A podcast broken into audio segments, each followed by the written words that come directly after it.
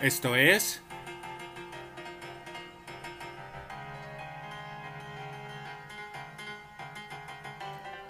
Pop Rush Podcast.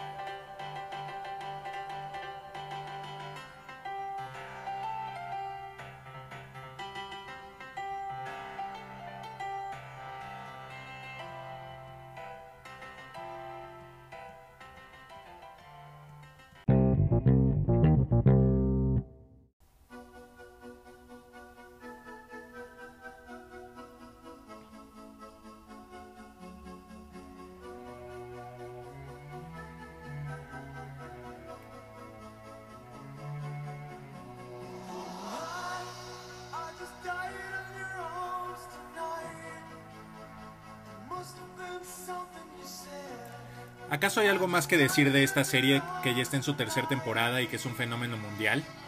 Y que a pesar de tener casi siempre la misma premisa en todas sus temporadas, ha sabido reinventarse dos veces más para sorprendernos a todos. Pues esto es el segundo episodio de Pop Rush y en esta ocasión seguiremos hablando de Stranger Things.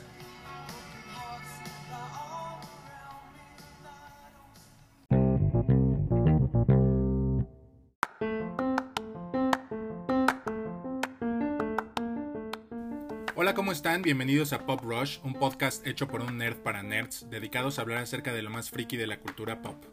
Mi nombre es Jorge y yo voy a ser el que te lleve por este viaje a través de todo lo que quieres saber acerca de lo que más nos gusta, de las películas clásicas y nuevas, de las series más apasionantes, el coleccionismo, los cómics, las caricaturas y los animes que nos han marcado a lo largo de nuestra vida. En el episodio anterior hablamos de, de los Duffer Brothers, escritores y directores de Stranger Things. Hablamos de sus inicios, sus influencias y todo lo que los ha llevado a ser los desgraciados que a mi edad son putrimillonarios y ultrafamosos. O sea, no puede ser que soy un mes más grande que ellos. ¡Dios! En fin, bueno, de lo que hablaremos en esta ocasión es acerca de lo que le da el alma a la serie, los personajes, del por qué los amamos y del por qué, y cito de la fuente de este podcast, los Duffer Brothers escriben el camino de la serie a lápiz y no a tinta permanente. Porque es justo lo bien amoldados que están los personajes a cada actor y no al revés, que es imposible odiarlos. Incluso a Steve Harrington, que ha evolucionado de ser el bully popular de la escuela a ser un chico todo corazón que es capaz de recibir la peor, la peor golpiza por sus amigos. Pero para poder empezar a hablar de los personajes, antes tenemos que hablar de la tetez más grande dentro de la tetósfera, Dungeons and Dragons o Calabozos y Dragones para los cuates. En el primer episodio de la serie, con los niños jugando en el sótano, me recordó todas esas tardes en las que mis amigos y yo nos reuníamos en la casa de uno de nosotros para jugar Worms Armageddon, en una PC. Un juego donde cada quien escogía un equipo de lombrices poniéndoles a cada una nombres de los personajes que más nos gustaban y nos dedicábamos por turnos a matarnos de las formas más graciosas e increíbles del mundo. Eso es lo que básicamente hacíamos antes de que las redes sociales existieran. Lo que hacíamos era reunirnos alrededor de una mesa o un balón a jugar y divertirnos.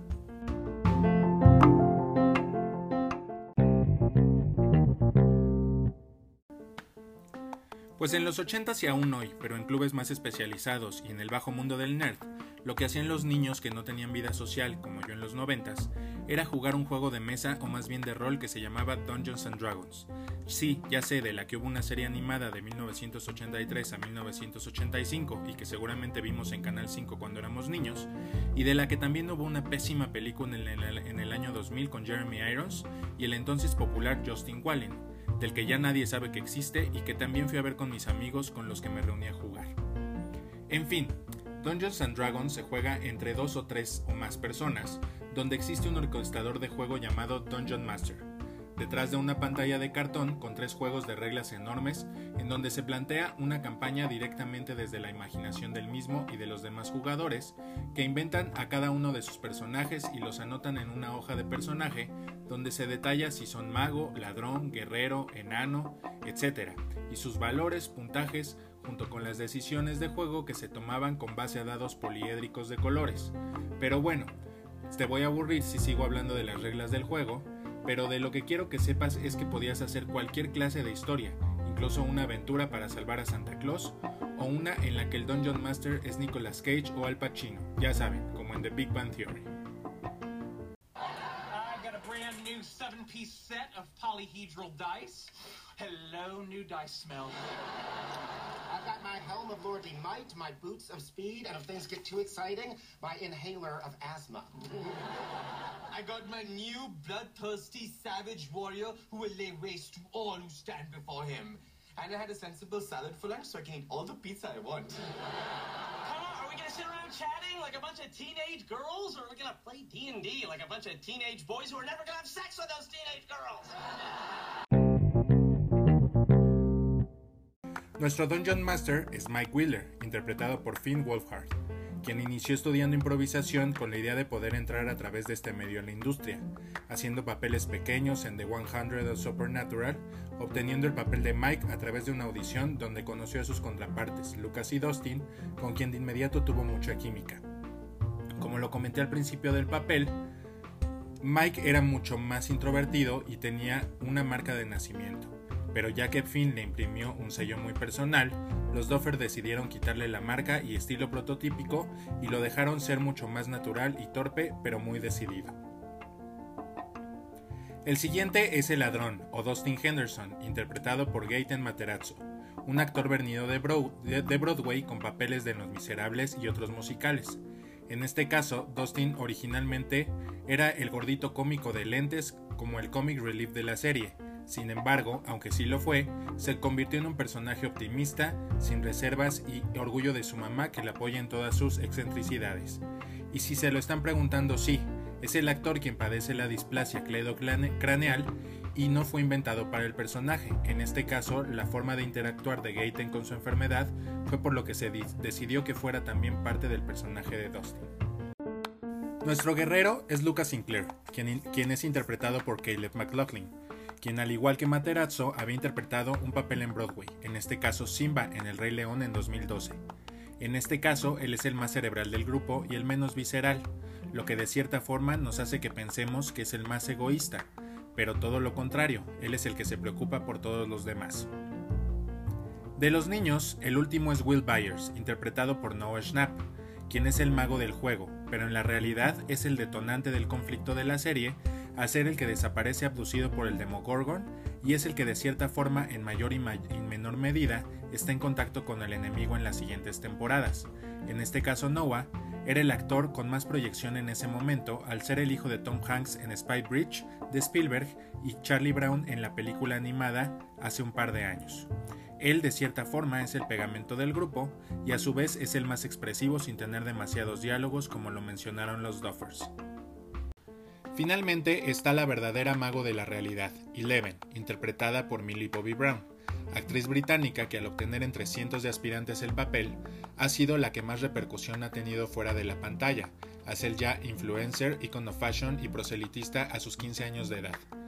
Tal vez todos ya lo notaron, pero ella es la que más guarda similaridad con la línea de E.T. el extraterrestre. Llega de fuera, le tienen que enseñar a vivir en la cotidianidad de los niños, se disfraza con vestido y peluca para parecer normal, es la que en vez de hacer volar a los niños cuando van en bicicleta perseguidos por una camioneta, esta es la que hace volar la camioneta por los aires. Es la que mantiene el contacto con el mundo exterior a través de la televisión y es la que en vez de Reese's se la pasa comiendo waffles por dos temporadas y es la que al final acaba salvando el día a costa de su propia vida. Obviamente no podemos olvidar a Sadie Sink, quien interpreta a Max Mayfield, la más nueva del grupo, pero quien debería de ser la contraparte ruda y femenina y la que debía de cierta forma ser la manzana de la discordia entre Eleven con el grupo, aunque al final terminan siendo las mejores amigas.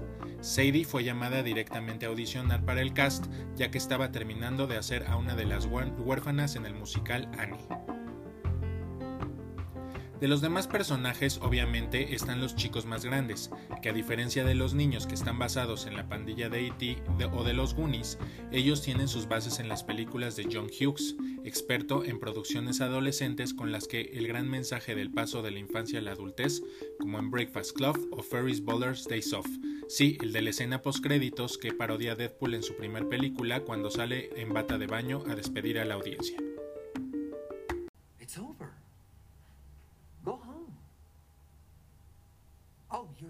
Expecting a teaser for Deadpool 2. Well, we don't have that kind of money. You expecting Sam Jackson show up with an eye patch and a saucy little leather number. Go, Nancy Wheeler, la chica no tan perfecta interpretada por Natalia Dyer, es el interés romántico en un triángulo amoroso entre Jonathan Byers, el fotógrafo del periódico escolar, interpretado por Charlie Heron, y el popular rey de la escuela Steve Harrington, interpretado por Joe Keery. Este triángulo empieza de la clichesca forma donde la chica estudiosa con aspiraciones a ser popular empieza a salir con el capitán deportivo, pero que poco a poco va conociendo al lobo solitario e incomprendido de Jonathan, que en realidad tiene un gran corazón por lo que son perfectos el uno para el otro. Esto sin mencionar que Nancy es una chica fuerte, empoderada y valiente, al puro estilo de pesadilla en la calle del infierno, donde a propósito la protagonista también se llama Nancy.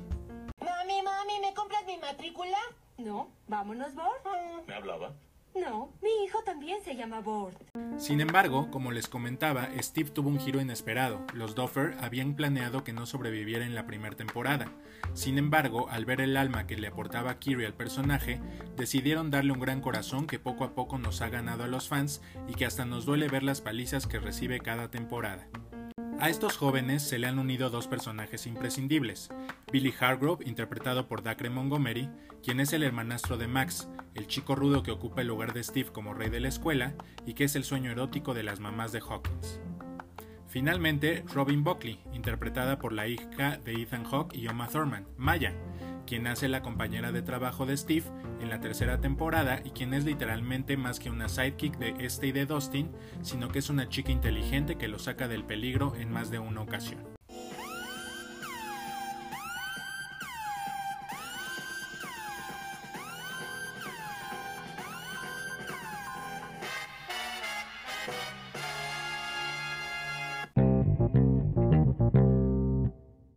Finalmente, pero no menos importantes, están los dos principales personajes adultos. El primero es Jim Hopper, interpretado por David Harbour, quien está basado el jefe de policía Brody de la película Tiburón, el típico jefe de policía de un pueblo pequeño, no con un cuerpazo de Stallone o de Schwarzenegger, pero que sí es mucho más listo que todos los demás y que está capacitado para matar a cualquier monstruo. La segunda es Joyce Byers, la mamá de Willie de Jonathan y que es interpretada por Winona Ryder que además de ser bien cleptómana, fue la estrella de grandes películas de los 80s y 90s como Beetlejuice, Edward Scissorhands y una de las 700 versiones de las que se han hecho la película Mujercitas. Del éxito, del fenómeno mundial y de los buenos y las malas que consideramos las siguientes temporadas ya existen muchas reseñas, en esta y en cualquier otra plataforma, entonces ya no hablaremos de esto para no ser tan redundantes. Pero si no la han visto, ¿en qué mundo viven? Pero bueno, para resumir, sí, están bien padres, por eso seguimos esperando cada año la siguiente temporada. Como podrán ver, no solo se necesita una buena historia y unas muchas referencias a los 80s para hacer una gran serie con mucho corazón y nostalgia, sino que necesitas darle alma a esta historia y para eso están los personajes, y por supuesto los actores que los interpretan, quienes son los que realmente le aportan la personalidad y que no puedes tener esos personajes y esos actores sin tener un par de hermanos escritores y directores que creyeron tan fielmente en su proyecto que tuvieron la flexibilidad de hacer los cambios necesarios a una fórmula que siempre estuvo destinada al éxito.